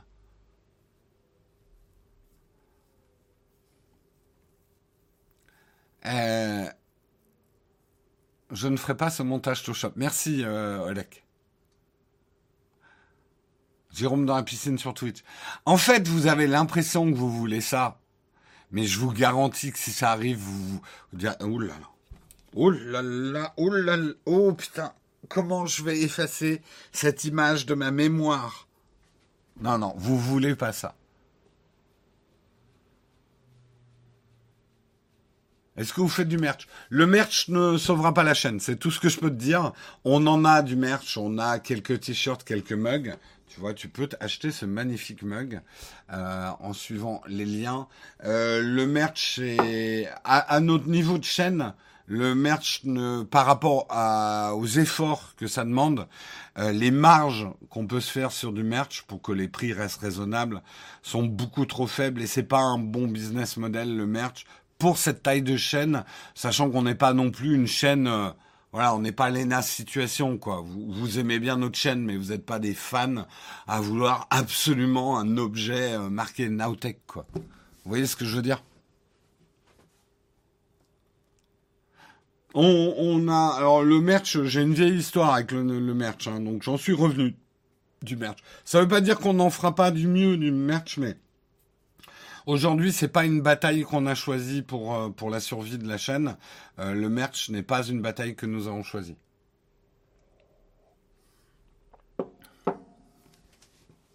Un barbecue Nowtech avec la merguez à 50 euros, ça te va? Accepter plus de sponsors, ça va, on en accepte pas mal hein, quand même là en ce moment des sponsors. Vous voulez vraiment des mugs avec trois sponsors et euh, des vidéos qui vont ressembler à des voitures de Formule 1 tellement il y aura de sponsors dedans? Je pense pas. Moi, c'est pas un contenu que j'ai envie de regarder. J'ai pas envie de vous l'infliger. Euh, mais euh, c'est clair que notamment par rapport à une époque, on a quand même beaucoup plus de sponsors qu'avant. Mais les sponsors, on les a parce que les gens regardent nos vidéos. Si les gens ne regardent pas nos vidéos, les sponsors ils viendront pas. Hein, ils sont pas cons. Hein. On fait plus les résumés Twitch sur YouTube, on vous en reparlera. On est en train effectivement de choisir nos batailles, comme je dis, euh, pour la rentrée. Pour l'instant, il y avait trop peu de vues sur les, les highlights qu'on vous faisait sur YouTube du mug. On est en train de réfléchir à... On vous annoncera comment euh, les choses vont se passer. Donc, euh, on vous annoncera ça. On est en train de réfléchir à plusieurs options. Il y a encore de la marge avant d'être noyé de sponsor. Oleg, ne dis surtout pas ça à Cédric, s'il te plaît. Cédric, parfois à l'écouter, il faudrait qu'on ait cinq sponsors par vidéo. On va avoir des stickers collés sur le front bientôt. Alors, c'est très bien que tu poses cette question, mais j'aimerais bien passer à la cerise parce qu'on a plus que 10 minutes qui vont se transformer en 20 minutes. Euh, mais tu poses une question sur l'évolution de Shadow. En, ils ont, ils l'ont annoncé, oui. Euh, mercredi, il y a un live Shadow. Ils vont annoncer des trucs. Il est probable aussi qu'on en parle sur la chaîne euh, quand le NDA sera levé. Voilà. Je, n'en dis pas plus. Mais euh, si vous êtes intéressé par Shadow, toujours intéressé ou vous y intéressez mais de loin, mercredi, je crois que c'est à 17h, ils font un, un, live Shadow avec des choses à annoncer. J'en dis pas plus. Mais notez-le sur vos tablettes. on va passer à la cerise sur le croissant. Enfin, Samuel est pas là ce matin, j'ai l'impression. Mais euh, le, reste de la modération là, putain, et 9h20, il a toujours pas lancé sa cerise. Et là, il est dans les graviers, hein, il fait patienter, il a toujours pas lancé son générique de cerise. Allez, go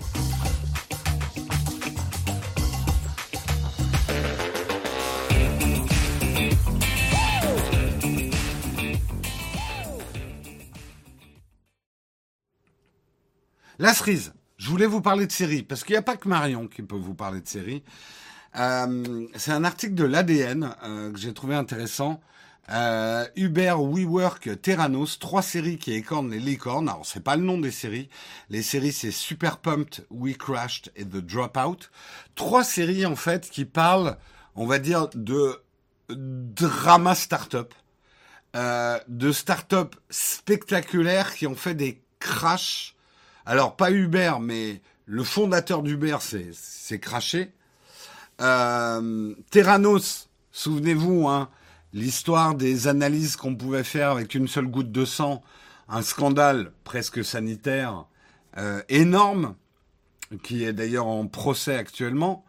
Euh, We Crashed, l'histoire de WeWork, euh, histoire aussi assez incroyable. Ces trois histoires de start-up sont maintenant en série. Donc, Super Pumped, c'est sur Canal+.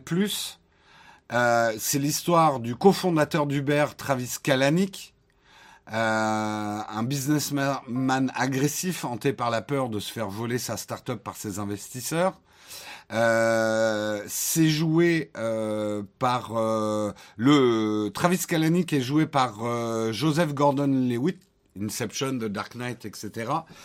Je l'ai pas encore vu. Je l'ai pas encore vu, donc je vous en parlerai pas plus que ça.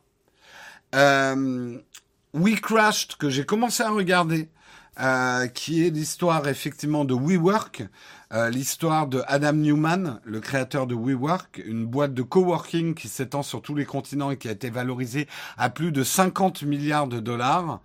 Euh, qui s'est fait virer ensuite. Le rêve s'est arrêté en 2019, avant même la pandémie et l'essor du télétravail, avec un article au vitriol à la une du Wall Street Journal. Il s'est fait sortir en fait.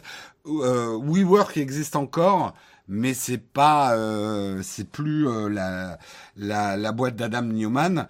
Il est joué ici par Jared Leto. Que vous connaissez probablement. Euh, et il y a également The Dropout qui est euh, alors We Crash c'est sur Apple TV+ et The Dropout qui est sur euh, Disney+. Euh, c'est l'histoire d'Elizabeth Holmes et de son entreprise Terranos. Terranos qui avait un peu promis de révolutionner les analyses médicales. vous le savez, si vous avez fait des analyses médicales, on vous prélève, on va dire ça de sang pour faire un certain nombre d'analyses. Et là, l'idée, c'était de faire des analyses médicales euh, pas anxiogènes du tout, avec une seule goutte de sang, genre on vous pique le doigt, et ensuite une machine était capable de faire tout un tas d'analyses euh, médicales hyper rapides, tout par app, enfin très disruptif, comme on dit dans ce, ce type de milieu, et qui s'est soldé par un échec retentissant et un scandale sanitaire, puisque Je vous rappelle que généralement on fait des analyses médicales quand on a besoin de faire des analyses médicales. Et Terranos, ça fait ni plus ni moins qu'annoncer à des gens qu'ils avaient des cancers alors qu'ils en avaient pas, ou l'inverse. Enfin, des trucs graves, quoi. On déconne pas avec la santé, hein. Tout start-up qu'on est, il y a quand même une différence entre, euh, on va dire, euh, colouer des bureaux. Bref, celle-là, je l'ai vue. Je vous conseille vraiment The Dropout parce que au en fait, ces trois séries en quoi elles sont intéressantes? C'est que on est dans la période de désenchantement. Ces dix dernières années, ces quinze dernières années, il y a eu, on va dire, le, mirage de la Silicon Valley, les startups, les, euh, les start qui avaient tout compris du nouveau monde, qui refusaient la vieille économie, les vieux ringards qui comprennent rien à rien. Ils sont juste bons à financer nos projets mais ils ne savent pas faire du business comme on en fait maintenant, avec des phrases célèbres comme fake it till you make it, qui veut dire en gros, si tu sais pas faire quelque chose, fais semblant que tu sais le faire jusqu'à ce que tu arrives à le faire. Et il y a aussi le move fast and break things, bouger vite quitte à casser des choses. Et ces trois entreprises font partie de cette mouvance-là.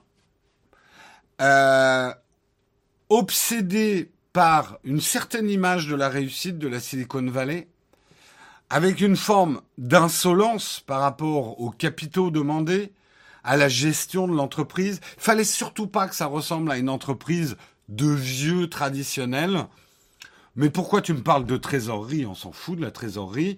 Hein, c'est des entreprises qui ont brûlé beaucoup de cash, qui étaient montées sur des promesses de business euh, très lucratif dans le futur, mais qui surtout ne se préoccupait pas d'argent au début, sauf pour les levées de fonds. Donc lever, lever beaucoup, beaucoup, beaucoup d'argent, euh, le dépenser avec des entreprises dans un esprit très start-up. Des gens travaillent énormément, mais dans une ambiance bon enfant. Surtout que ça ressemble pas à des bureaux classiques. Hein, on le voit bien ça dans We Crashed puisque justement c'était un peu le, cœur de son business. Merci Orantino pour ton 15e mois d'abonnement. Euh, et c'est très intéressant parce qu'en ce moment, on va dire globalement depuis 2018, des procès retentissants arrivent. Euh, certaines de ces personnes de start-up ont réussi, mais plein d'autres ont échoué, ont emprunté énormément d'argent, ont ruiné des investisseurs ont ruiné des espérances, et dans le cas de Terranos, ont même provoqué des choses beaucoup plus graves, parce que là, on parle de santé.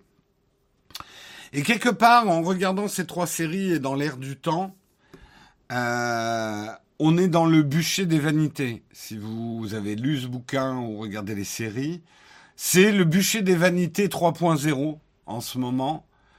Euh, toutes ces entreprises qui devaient changer le monde, bah, ne l'ont pas changé pour certaines, ont empiré des choses. Et c'est vraiment le procès de la vanité. Et je trouve ça très intéressant. Aujourd'hui, je pense qu'une des principales qualités à cultiver entrepreneuriale aujourd'hui, je le pense fondamentalement, c'est l'humilité.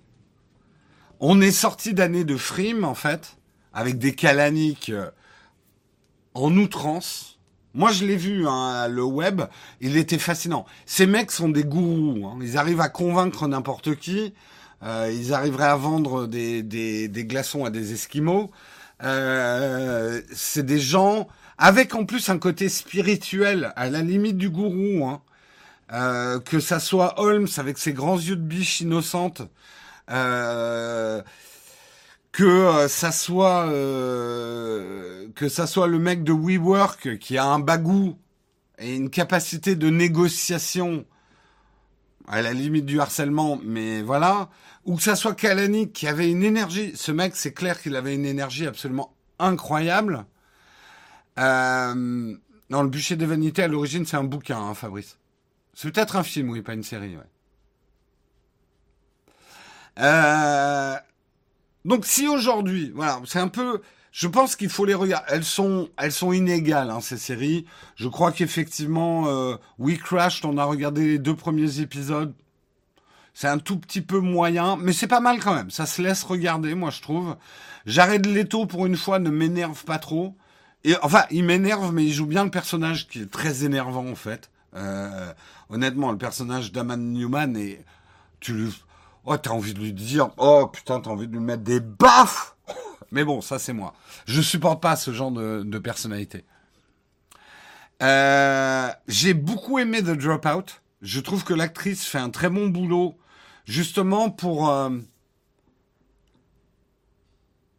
pour montrer Elizabeth Holmes qui ne, je sais pas si elle réalise pas la gravité de ce qu'elle fait, mais l'histoire de Terrano c'est extrêmement grave et va bien au-delà d'une start-up qui a craché. Euh, c'est euh, une inconscience absolue, sachant que c'est la vie des gens dont on parle. La médecine n'est pas un business comme un autre. On ne peut pas euh, considérer la médecine comme un business comme les autres. On le voit avec tous les scandales sanitaires. Dès que l'argent et la médecine sont trop, voilà, hein, ça donne des scandales sanitaires, ça donne des problèmes. Euh, la santé, c'est quand même la vie des gens. Euh, c'est pas comme un smartphone euh, ou euh, une app ou ou même un, véhicule VTC qui t'amène à un point à un autre ou de sous-louer des des des trucs. Elizabeth Holmes, honnêtement, si elle termine pas en tôle, je comprends rien à rien parce que c'est extrêmement grave ce qu'elle a fait. Et c'est absolument atroce à regarder ce genre de série. Je vous le conseille pas si vous êtes nerveux, parce qu'on voit un espèce de crash au ralenti d'une personne complètement inconsciente qui s'est menti à elle-même, et ça ne l'excuse pas. Hein. Se mentir à soi-même, c'est pas une excuse. C'est une raison, mais c'est pas une excuse. Qui, avec ses grands yeux de biche, effarouchés, blanches, blondes, parfaites, euh, cache tous ces aspects sombres aussi, euh, et qui a commis quelque chose d'extrêmement grave, et qui presque jusqu'à la fin n'assume absolument pas ce qu'elle fait.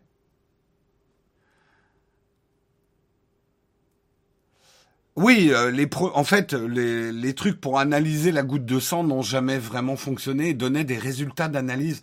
On se rend compte dans cette série que des gens ont reçu des résultats d'analyse leur disant qu'ils avaient le cancer alors qu'ils l'avaient pas, et l'inverse, ne leur disant pas qu'ils avaient un cancer alors qu'ils l'avaient. Pour, la gravité du truc, quoi. Vous imaginez, vous allez faire une prise de sang et on vous dit, oh, t'as peut-être ça. peut-être ben, hein.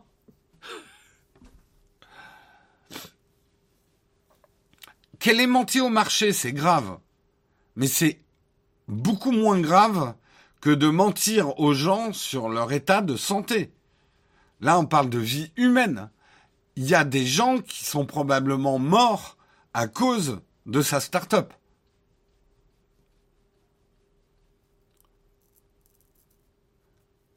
Là, quand même, faut réaliser, oui, détourner de l'argent à la bourse, être un escroc, c'est très grave.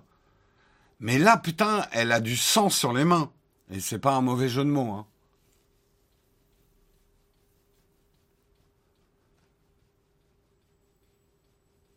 Ils ont menti sur les résultats des tests médicaux. C'est, super grave. Bref, je vous conseille en tout cas de Dropout. J'ai pas encore regardé Super Pumped. Euh, J'aime bien Joseph Gordon-Lewitt. Je l'avais bien aimé euh, dans Snowden. Euh, à voir. Après, l'histoire de Travis Kalanick, elle est surtout dégueulasse. Euh, à voir comment c'est traité.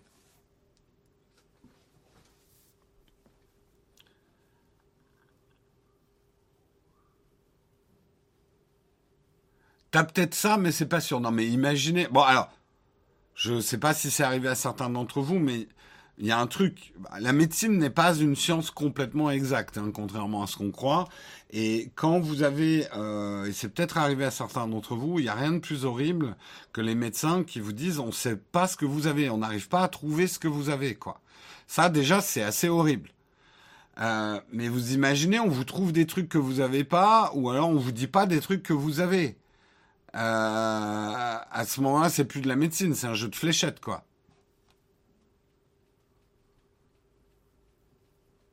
La médecine n'est pas une science.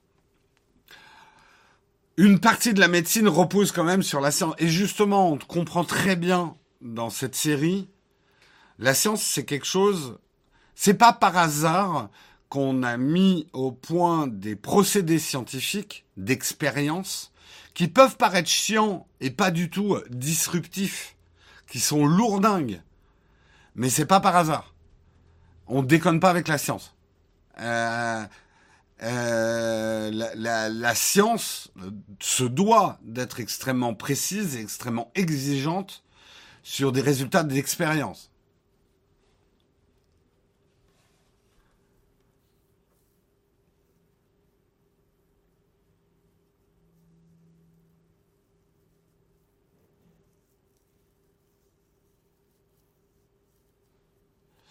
Euh...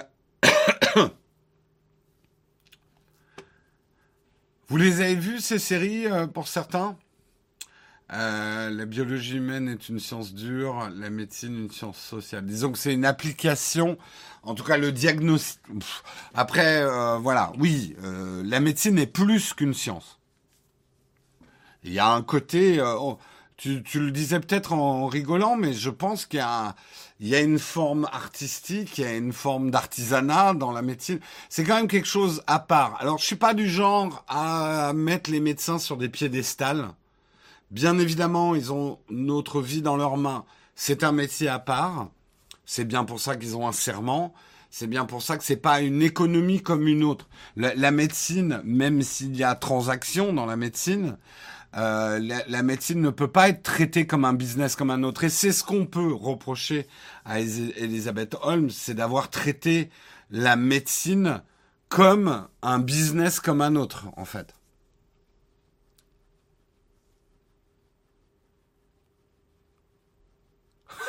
J'aime beaucoup ta définition, euh, X la médecine, c'est comme la réparation d'imprimantes. C'est basé sur la science, mais au final, il y a beaucoup de surnaturel. c'est très bien. C'est très bien. J'aime beaucoup.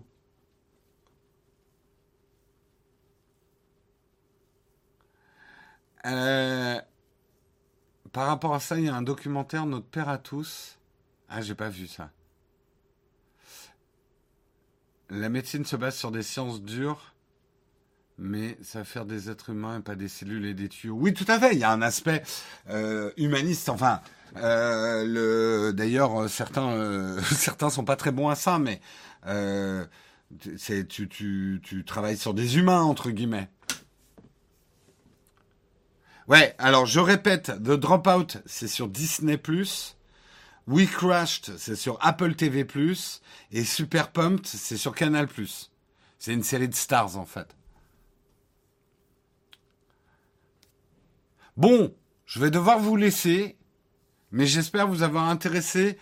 En tout cas, si vous intéressez un peu au monde des startups euh, actuels, qui est en train de changer, euh, regardez les startups qui se montent aujourd'hui, qui réussissent. C'est souvent, moi en tout cas, c'est moi. les mecs sont quand même beaucoup moins prétentieux qu'avant, beaucoup plus modestes, cherchent des rentabilités beaucoup plus vite euh, et font preuve parfois d'humilité. Et je pense que l'humilité est une vertu qui doit revenir à la mode. Être humble avec ce qu'on fait. Euh, le côté euh, move fast, break things et euh, allez vous faire foutre, on en revient à Elon Musk. Je pense que Elon Musk est encore sur un modèle d'autrefois. Un peu d'humilité, ça fait du bien, ça fait du bien. On peut faire des grandes choses en restant humble. C'est clair. Samuel est pas là, on en profite même pour finir à 11h. Non, non, on a plein, plein, plein, plein, plein, plein, plein de boulot. Euh, on euh, j'ai une réunion dans une heure, j'ai une vidéo à terminer d'écrire avant. Euh, non, on a beaucoup de boulot là. On a beaucoup de boulot, très concentré. Il va se passer plein de choses sur la chaîne là. Euh, Suivez-nous bien. Euh, il y a des lives, il y a des vidéos qui vont arriver. Demain, c'est Guillaume qui va vous présenter. C'est pas Marion. Marion n'est pas disponible cette semaine. Euh, donc il n'y aura pas de mug de Marion cette semaine. Guillaume va faire mardi et jeudi. Moi, je serai là donc mercredi et vendredi de cette semaine pour le mug. Euh, que vous dire d'autre? Il y a une vidéo qui sort aujourd'hui qui parle de chats, mais pas que. J'en dis pas plus. Je ne spoil pas. Mais il y a une vidéo aujourd'hui qui parle de chats. Ah ouais, quand je vous dis qu'on essaye de d'avoir plus de vues, bah on a mis des chats dans une vidéo. Ah bah voilà. Euh... Donc ça sera aujourd'hui, je pense, vers euh, vers 4-5 heures, on va sortir la vidéo. Et non, c'est pas une litière automatique. Non, non, non. Tu verras, tu verras. Euh, que vous dire d'autre? Il y aura une deuxième vidéo cette semaine aussi normalement. Bref, plein de choses. Plein de choses, plein de choses. Sur ce, je vous souhaite une excellente journée à tous. Comme d'habitude, je vais faire un raid pendant le générique de fin. Euh, demain matin, donc c'est Guillaume qui vous accueillera dans le mug. Très bonne semaine à tous. Ciao, ciao.